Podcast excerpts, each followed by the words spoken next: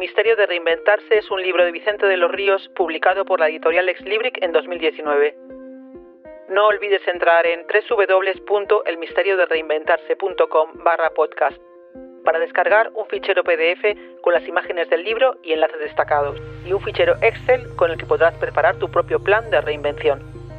Compartir el contenido del libro a través de este podcast es una iniciativa para ayudar a los profesionales a empezar a trabajar para estar preparados para su proceso de reinvención.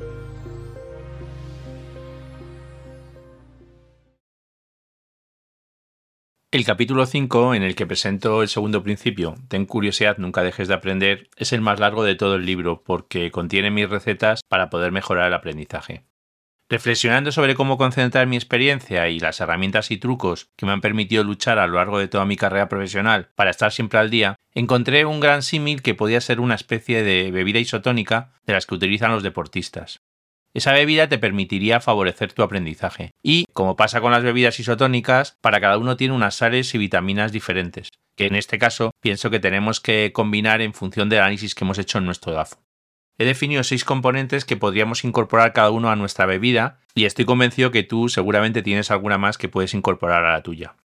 Estos seis ingredientes que he definido serían los temas a seguir, las fuentes de información, las herramientas digitales, la formación en sí misma, la asistencia a eventos y por último, pues los libros, las películas, las series y también ahora los podcast audiolibros como este.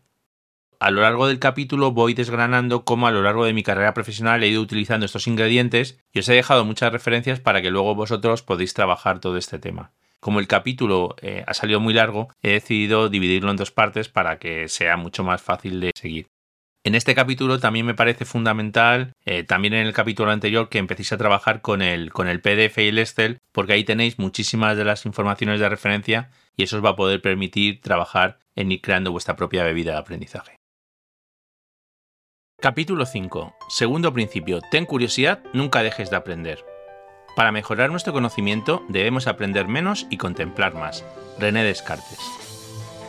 Parte primera. La curiosidad es posiblemente una de las herramientas más importantes que tiene el profesional para desarrollarse. En el mundo actual, solamente las personas que tengan curiosidad e interés por estar actualizadas no perderán el hilo de las transformaciones.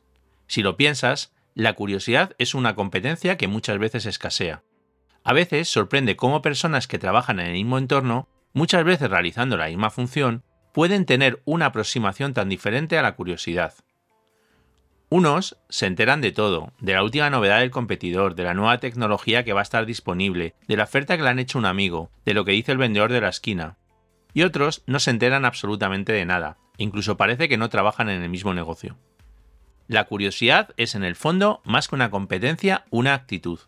Soy un ferviente defensor de la actitud como el principal factor diferencial entre los resultados que consiguen las personas, individual o colectivamente. Deportistas como Rafa Nadal, Carolina Marín, Mireia Belmonte o Fernando Alonso destacan principalmente por la actitud con la que se enfrentan a los retos que tienen por delante. Os recomiendo que leáis el artículo de Harvard Business Review sobre la curiosidad titulado Las cinco dimensiones de la curiosidad, que desarrolla los estudios realizados sobre la curiosidad y las dimensiones que la componen. Quiero destacar una reflexión del artículo. La gente se vuelve curiosa al darse cuenta de que carece del conocimiento deseado. Por lo tanto, la curiosidad puede surgir de una reflexión previa sobre tu nivel de conocimientos, como la que te propuse para tu DAFO. Estoy convencido de que la mejor manera de demostrar esa curiosidad en el entorno profesional es a través del aprendizaje. Gracias a él podemos cubrir parte de esas carencias que hemos detectado como debilidades en el DAFO. Ese aprendizaje nos puede permitir destacar en nuevos campos, que posiblemente hoy no sean relevantes en nuestro puesto actual, pero que podrían ser garantía de éxito en el futuro y acabar convirtiéndose en fortalezas de un perfil más completo. Esa curiosidad y aprendizaje nos permitirán entender mejor el entorno laboral en el que nos movemos y cómo va a evolucionar. También te facilitará anticiparte en la búsqueda de esa oportunidad profesional y tener más oportunidades de futuro en el caso de que venga un contratiempo. Al fin y al cabo, el aprendizaje es en gran parte anticipación y necesita de una gran proactividad. Estamos en la etapa de la historia donde el acceso a la formación es más sencillo, en gran medida gracias a Internet y al móvil.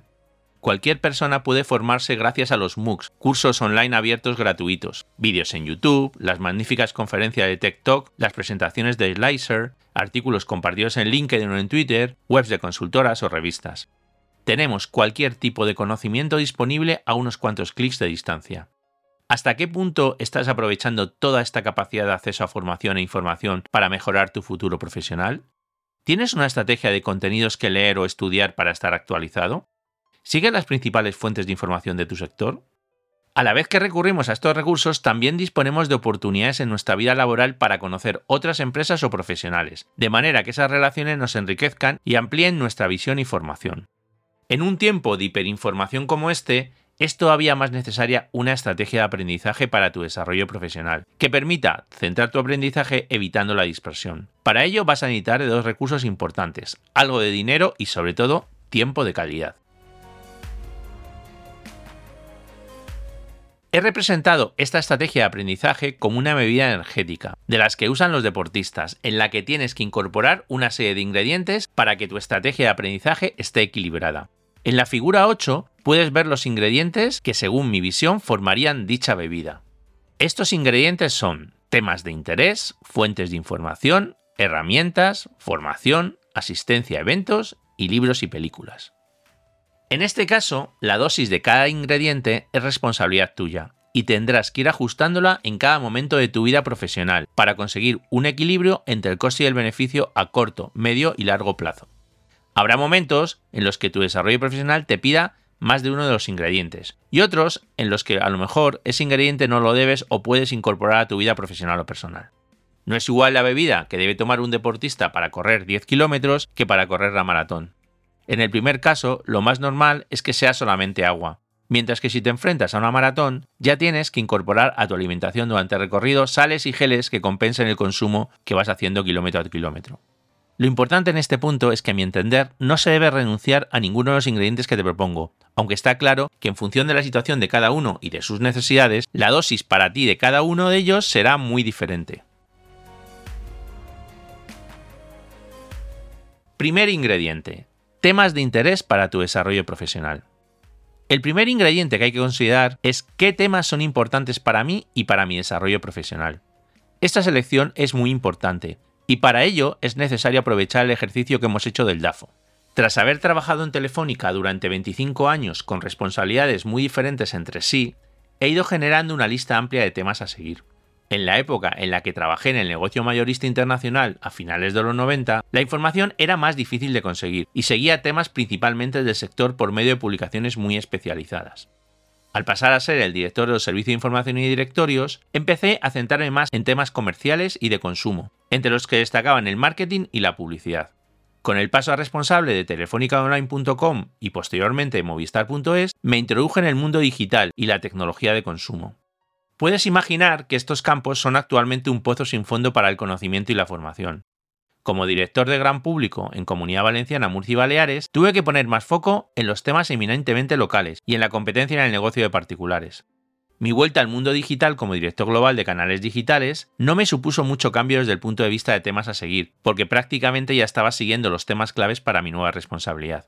Por supuesto que en todos estos puestos siempre ha habido temas a seguir sobre competencias genéricas, como recursos humanos, liderado y comunicación, que son muy necesarios para la gestión directiva. Pero al salir de Telefónica y decidir emprender una carrera donde el asesoramiento y la formación son mis actividades fundamentales, ¿qué tengo que seguir? Bueno, en este caso, la complejidad viene más de que ya no estoy centrado en un solo sector, como podrían ser las telecomunicaciones. El asesorar a empresas y formar alumnos de múltiples sectores y diferentes funciones y posiciones me ha obligado a ampliar bastante los campos que sigo a diario. En el fondo, la formación y la búsqueda de información son dos de las actividades más importantes del que forma y asesora, Digamos que en este momento se hace tan importante el qué sigues como el cómo lo sigues. ¿Conoces los temas que tienes que seguir para estar al día de tu negocio? Para ello te propongo en la figura 9 una serie de opciones de la que puedes sacar tus propios temas a seguir. Por ejemplo, piensa en noticias destacadas de tu sector, competidores, novedades sobre la función que desempeñas, comercial, recursos humanos, finanzas, jurídico, estrategia, operaciones, sistemas, Tendencias tecnológicas de futuro que puedan impactar en tu mercado. Si eres responsable de un equipo de personas, las tendencias en liderazgo. noticias de otros sectores en los que puedas estar interesado a futuro, economía mundial y contexto de los mercados, aunque sean los temas más básicos.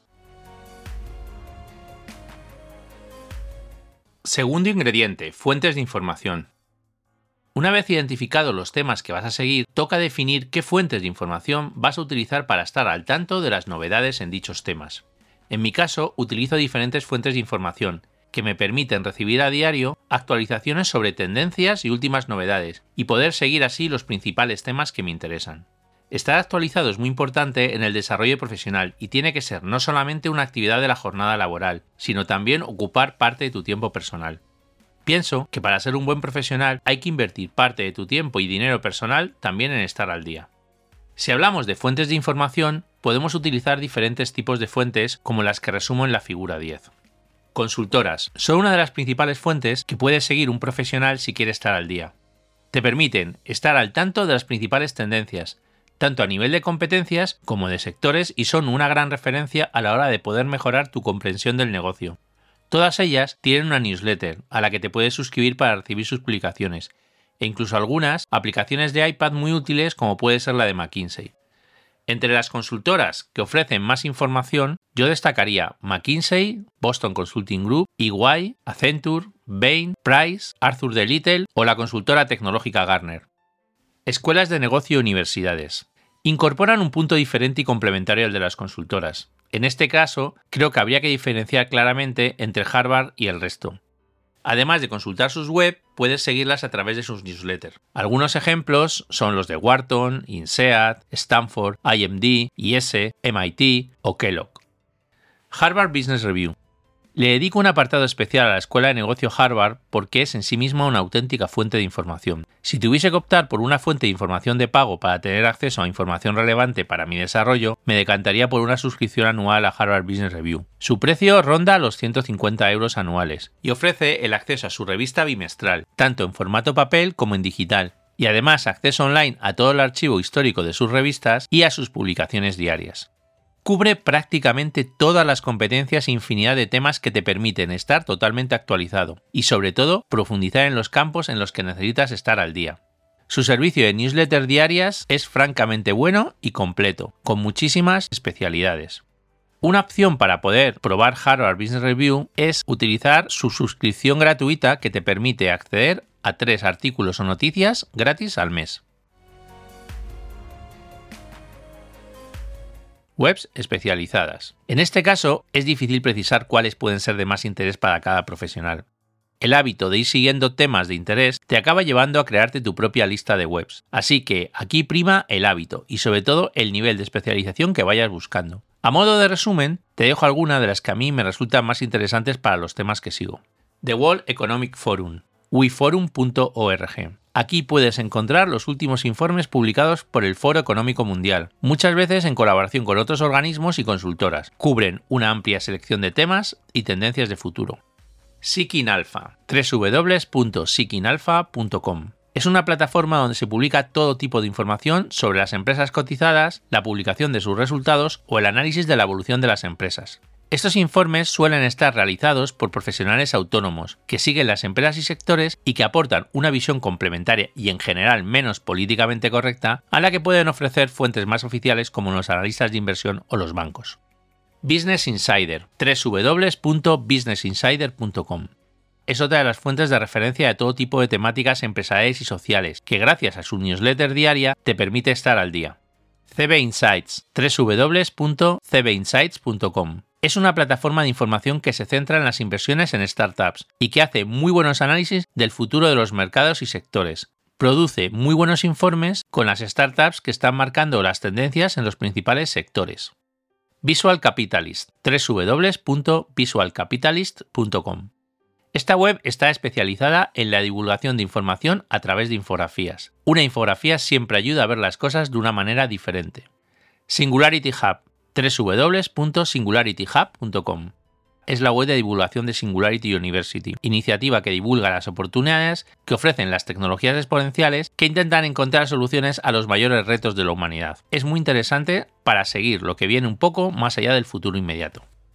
Think with Google www.thinkwithgoogle.com es una iniciativa de Google para divulgar conocimientos y experiencias alrededor del marketing digital, principalmente centrada en los resultados del uso de sus herramientas por sus clientes. Siempre aporta una visión interesante sobre el mundo digital, una de las capacidades y conocimientos que todos tenemos que desarrollar a futuro.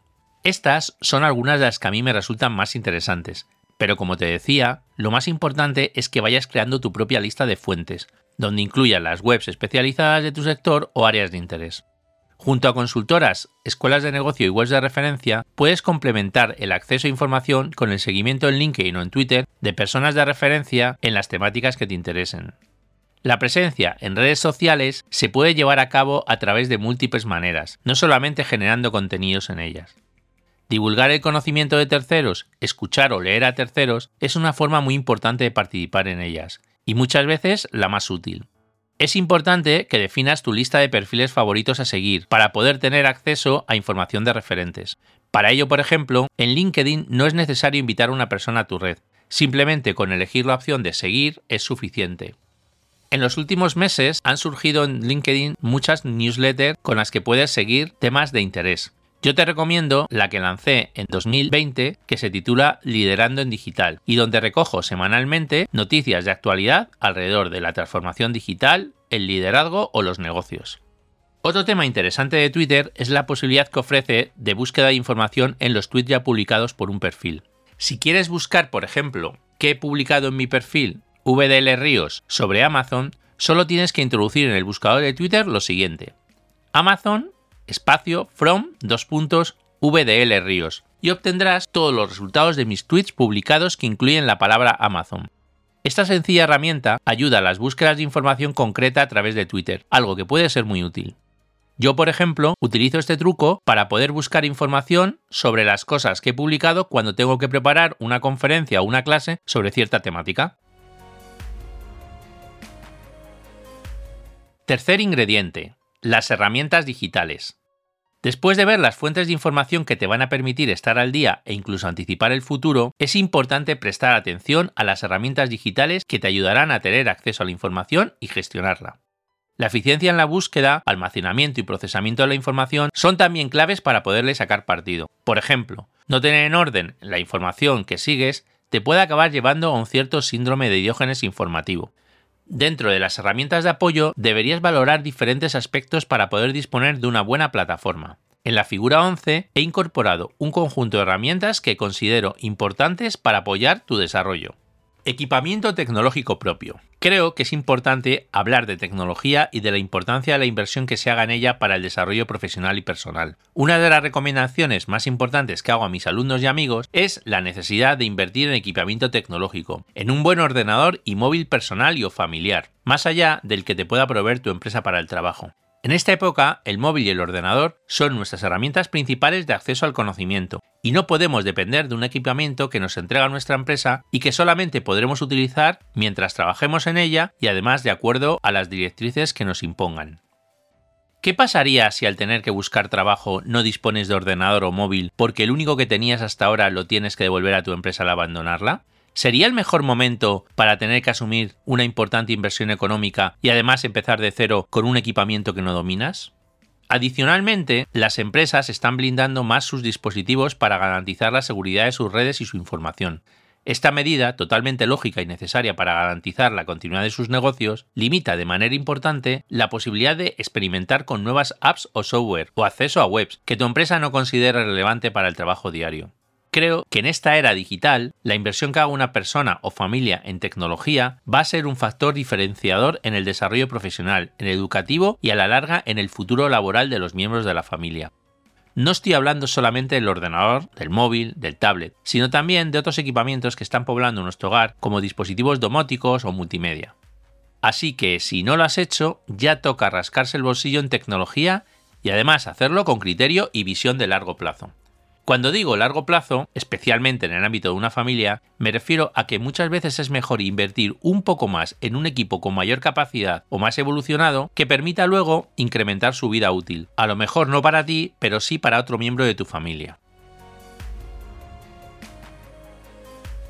Software y licencias. El equipamiento no es productivo si no se dispone de software o licencias para utilizar aplicaciones. Muchas de estas aplicaciones son gratuitas, pero cada vez más proliferan herramientas muy útiles de pago, que se contratan en base a cuotas mensuales o anuales. También tendrás que destinar un presupuesto a esta partida para poder disponer de soluciones que te permitan sacar lo mejor de tus equipos. Software como el Microsoft 365 personal te permitirá acceder a Word, Excel, PowerPoint, Outlook, OneNote y a OneDrive. Una buena alternativa a Microsoft 365 es Google Docs y su suite de servicios asociados a una cuenta de Gmail o de Google Workspace.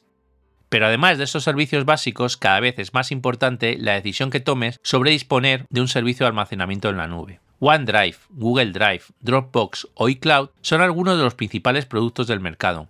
Otro software crítico es el antivirus, una herramienta totalmente imprescindible en esta época. Te recomiendo comprar una licencia y tenerla instalada y actualizada. Entre el antivirus y el servicio de almacenamiento en la nube, podemos intentar garantizar por lo menos parcialmente nuestra seguridad informática, algo que desgraciadamente es cada vez más complicado. Es muy importante que garanticemos que nuestra información está guardada y tiene respaldo. Las soluciones de almacenamiento en la nube nos permiten tener ese respaldo de manera totalmente automática. Si además eres de los que te gusta la creación de contenidos audiovisuales como fotografía, vídeo, infografías, tienes múltiples opciones para invertir más dinero tanto en software como en hardware, que te permitirán crear contenidos casi profesionales. Un buen cuaderno digital te permite apuntar la información que vas obteniendo en diferentes formatos. Si dispones de una licencia de Microsoft 365, te recomiendo OneNote, que viene incluido en su suite. Evernote sería otra buena alternativa, aunque en este caso es de pago, salvo la versión básica que a mi gusto se queda algo corta. Dentro de las opciones gratuitas, Google Keep es una buena opción. Todos estos servicios están basados en tecnologías en la nube, lo que permite una sincronización de los contenidos de tu cuenta en todos los dispositivos en los que usas el software, de forma que siempre tienes acceso a tu información y puedes ir añadiendo nueva con independencia del dispositivo o situación en la que te encuentres. En el caso de OneNote, que es el que uso yo, puedes crear cuadernos donde guardar notas, páginas web, fotos, notas de voz, organizadas y etiquetadas para luego poder acceder más fácilmente a la información.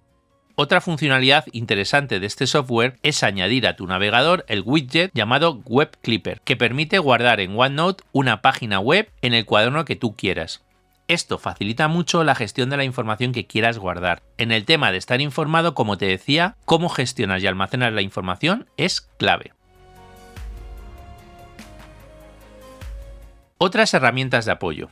Entre las herramientas de apoyo adicionales que te sugiero están los agregadores de fuente como Flipboard, Paper.ly o HotSuite, que permiten gestionar fuentes de información, principalmente redes sociales, y tener disponible toda la información en una única plataforma.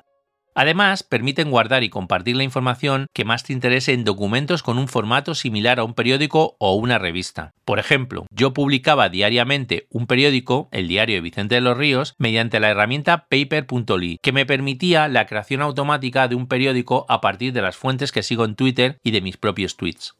Esto me ayudaba a tener clasificada la información de mis principales fuentes por temas o categorías, poder seguirlas más fácilmente y además distribuirlas entre mis seguidores en redes sociales. Flipboard, por ejemplo, permite crear revistas con noticias interesantes que incluso se pueden crear de manera colaborativa entre un grupo de personas. Puede ser una herramienta ideal para compartir conocimiento entre un equipo de profesionales o amigos. Te recomiendo que pruebes ambas. Herramientas más especializadas para la gestión de redes sociales que también te podrían ayudar en este tema pueden ser HotSuite, Metricool o Buffer. También me gustaría destacar entre las herramientas de apoyo Google Alerts, que permite hacer un seguimiento instantáneo a noticias relevantes que figuran en Internet relativas a un término o conjunto de ellos que te interesa seguir. Es muy útil para saber, por ejemplo, qué se publica sobre tu empresa o incluso qué se publica sobre una persona, te recomiendo que crees una alerta con tu nombre y el de tus familiares porque siempre viene bien saber si Google ha indexado alguna información de una web sobre vosotros que desconozcáis. La herramienta de Google Alerts está asociada a tu cuenta de Gmail y genera un mensaje instantáneo de alerta o un resumen diario o semanal que incluye la fuente en la que ha aparecido el término seguido y su contenido. Fin de parte primera del capítulo 5.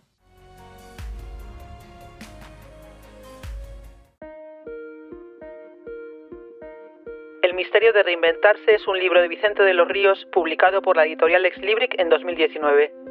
El libro está disponible en formato en papel en Amazon, en la web de Ex Libric y en www.bookdepository.com. y en formato electrónico en las principales plataformas como Kindle o Apple Books. Puedes acceder a toda la información sobre el libro en www.elmisteriodereinventarse.com.